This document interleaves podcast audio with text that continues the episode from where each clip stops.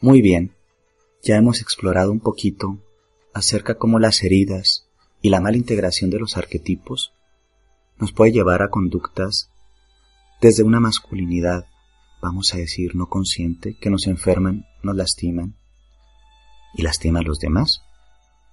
En esta parte vamos a ver un poquito más acerca de cómo el rey, el mago, el guerrero y el amante, pues se pueden integrar de forma plena en nuestra vida. Vamos a tener en cuenta que mm, en estas visiones seguiremos abordando un poquito de las religiones comparadas, la psicología profunda y también visiones transculturales.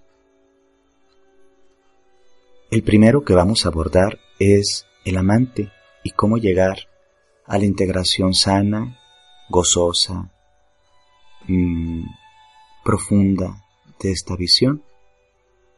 Este arquetipo generalmente está asociado con lo romántico, con la sexualidad, con lo exacerbado, pero hay muchos tipos de amor. El amor por la familia, el amor por los amigos, por la divinidad o por un sentido profundo, por la vida toda, por la tierra. Y el arquetipo del amante pues busca cultivar todo esto desde la pasión y el entendimiento. El amante es el arquetipo de la emoción, del sentimiento, del idealismo, de la sensualidad. Amante, sensualidad, mm, son asociados generalmente a la sexualidad pero no tenemos por qué reducirlo a esto. Nuestra cultura nos ha dicho a los hombres que hemos estado ah, o debemos de estar centrados mm, en el sexo todo el tiempo y a todas horas. Y esto también es un estereotipo que ha lesionado, porque ser sensual no significa eh, nada más la sexualidad, es estar abiertos con todos nuestros sentidos en todas las áreas de nuestra vida para tocar y ser tocados, para amar, para degustar, para oler, para escuchar, para comer rico, para experimentar la vida en una dimensión de placer. Así, por ejemplo, cuando la energía del amante eh, está activa, nos sentimos llenos de energía y de vigor y estamos en contacto con el mundo, hay esto de lo que hablaba, que es la conexión con todo lo que nos rodea. Un hombre que está en contacto con este arquetipo se siente profundamente conectado, desde los sentimientos, desde la pasión, desde el goce. El amante está en sintonía con estas misteriosas fuerzas que subyacen eh, a la existencia cotidiana. Este es el arquetipo que alimenta la espiritualidad que todos los hombres mm, tenemos de forma teológica o no teológica, agnóstica, intelectual, desde un sentido, desde un logos, no necesariamente, y enfatizo, religiosa.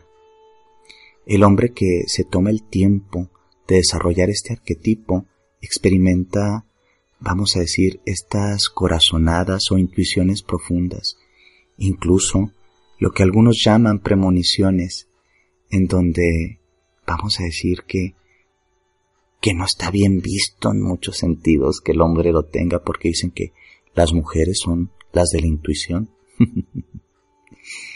Un hombre que ha desarrollado plenamente este arquetipo eh, tiene también una vida mm, más rica a nivel interior, en donde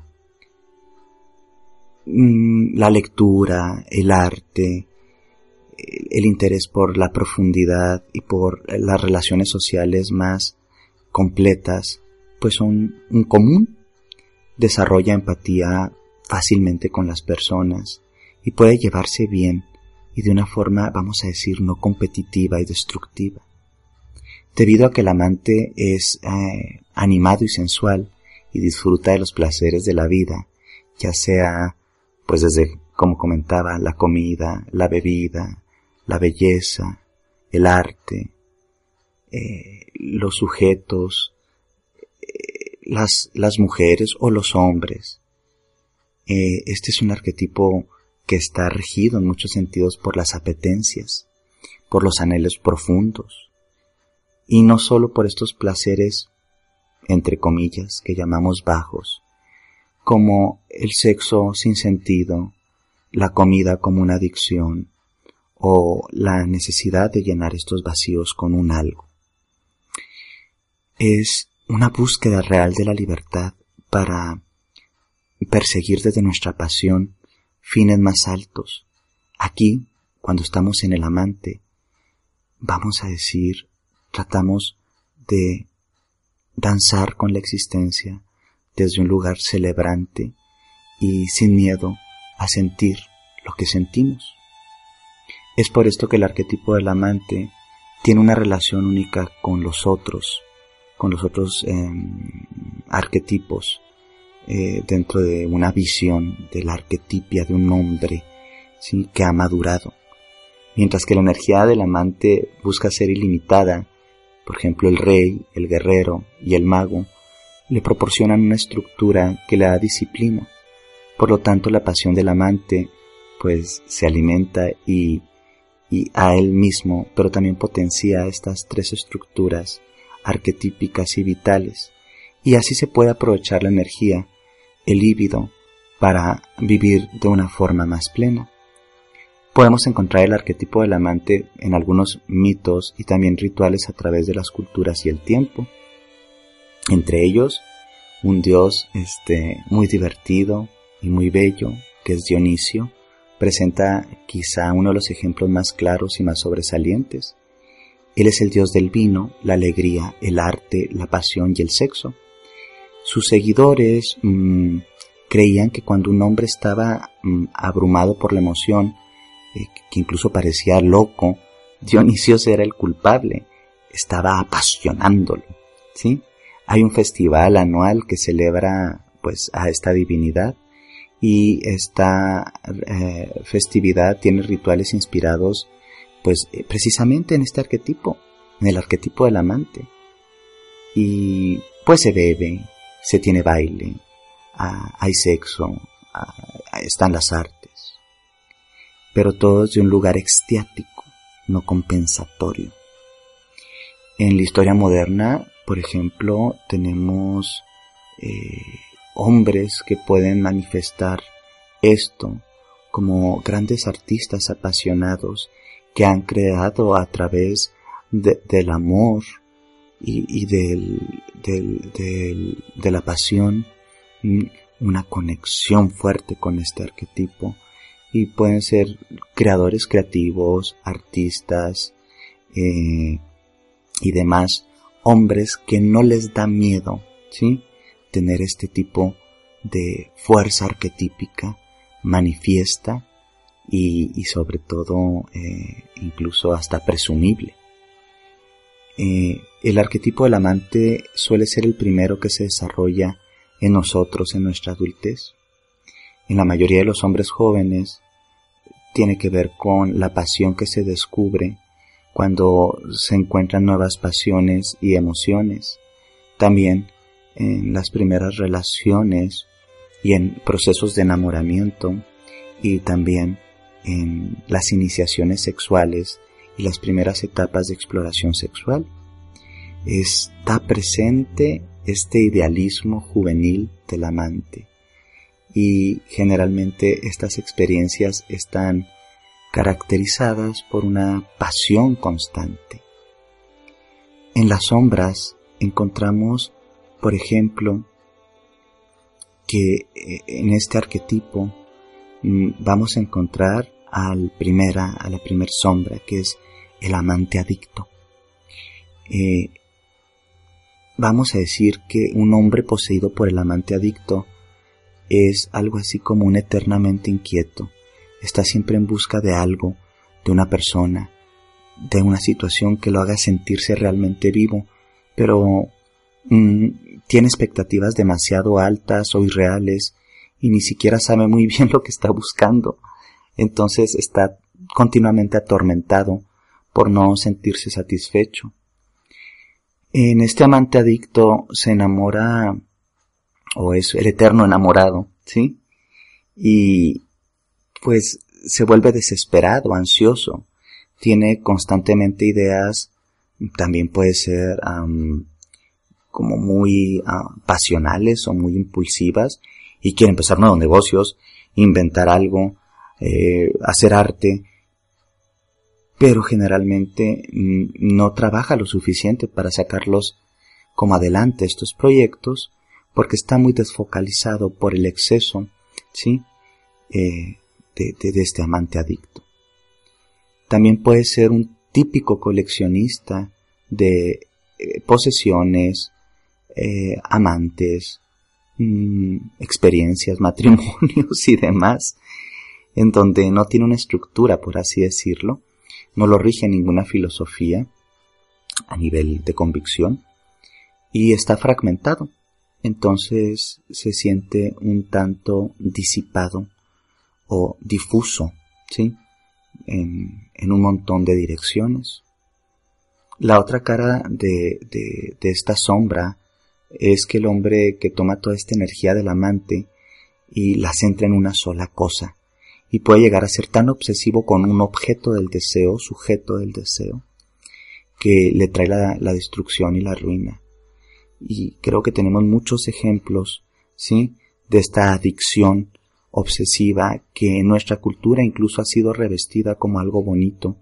Cuando amas con toda la pasión a un ser, aunque esto conlleve destruirte e incluso peligrosamente destruir ¿sí? a ese ser o a ese sujeto, hombre o mujer, que provoca el amor de una forma sombría y enferma. Del otro lado tenemos al amante impotente. Esta, esta amante impotente surge cuando mm, un hombre está fuera de contacto eh, con el arquetipo sano del amante. Eh, aquí mm, el amante daría la plenitud de ver vívidamente la existencia, pero el impotente no, él todo lo ve gris, son como dominados por eh, la depresión o están aplanados o incluso podríamos decir en un estado de muerte interior. Nada les trae alegría, se ha perdido la pasión y las relaciones ya sean románticas o platónicas con un ser o con un hacer, mm, pues están más o menos tronadas o falladas eh, el líbido es muy bajo, y cuando digo líbido no me refiero únicamente en la actividad sexual. Aquí podríamos ver que el amante adicto tiene, no tiene una estructura, por así decirlo, definida, y el impotente puede ser un hombre demasiado estructuralista, demasiado disciplinado, y a menudo esto pues le provoca, ¿sí? Que que pierda la pasión. Esto también lo vemos con los hombres que pueden llegar a ser muy religiosos y que van más allá de su fe, entonces se cargan a sí mismas, a sí mismos, perdón, con normas o normatividades, con estructuras dogmáticas, eh, con templos huecos. ¿sí? Entonces caen en ser mojigatos, ¿sí? y sienten incluso vergüenza cuando caen en los placeres mundanos. Entonces la energía del amante aquí se acumula detrás de, unos límites o barreras en donde mm, no tienen un canal sano para continuar y, generalmente esto los lleva también ¿sí? a, a caer en conductas compensatorio destructivas que pueden ser adicciones y el amante impotente, después de haberse replegado y reprimido mucho, se puede amar, eh, se puede, perdón, este, convertir en un amante adicto. Paradójicamente. Eh, esto lo vemos mucho, desafortunadamente, en los temas tan incómodos de la represión sexoafectiva que vemos en algunas instituciones religiosas, en donde, mm, por no seguir vamos a decir, la danza armónica de sus deseos, terminan hundiéndose en deseos oscuros, destructivos, lacerantes e incluso a veces peligrosos para otras personas y pueden incluso transformarse en seres abusivos. Mm, es, es feo. ¿Cómo podemos acercarnos al arquetipo del amante? Mm, en nuestra cultura el amante es uno de los arquetipos más reprimidos porque, como lo bien eh, he dicho, en Occidente nos animan a estar desconectados de nuestros sentimientos porque no es algo viril. Entonces, eh, tenemos que tener, eh, hay que tener un acceso a este arquetipo a través de hacer rupturas de creencias limitantes y estereotipadas acerca de la expresión de las pasiones, la corporeidad y el ejercicio del placer. Una de las formas más simples es tomarnos un tiempito para disfrutar realmente las cosas y los placeres de la vida. El, amante adicto está siempre buscando estas ensoñaciones y, y a veces se sobrecompensa de tal forma que se puede destruir. Aquí hay que empezar a entender las dosis sanas y el, el justo medio sin entrar en la hipercolorización de la vida o pigmentarla toda de gris. Darnos el espacio-tiempo de experimentar nuestro cuerpo, nuestro apetitos, nuestras necesidades de conexión, eh, nuestra apertura a, a tocar y ser tocados, y no únicamente a nivel sexual. Mm. En estas experiencias, sí, es de pronto eh, difícil encontrar un equilibrio porque no nos dicen que esto es bueno, nos dicen que es algo malo, que no es algo eh, adecuado, porque deberías ser un hombre y ser proveedor y trabajar y esforzarte un montón, y entonces a veces quieres tiempos para ti, quieres espacios para ti. Podemos saber mm, esto a veces hasta en lo desconectado que estamos, en temas tan básicos como el autocuidado corporal. Y si, por ejemplo, incluso como rico, bebo rico, me doy el tiempo para degustar, puedo sentir que puedo respirar, que puedo eh, entender el mapa sensitivo de mi organismo.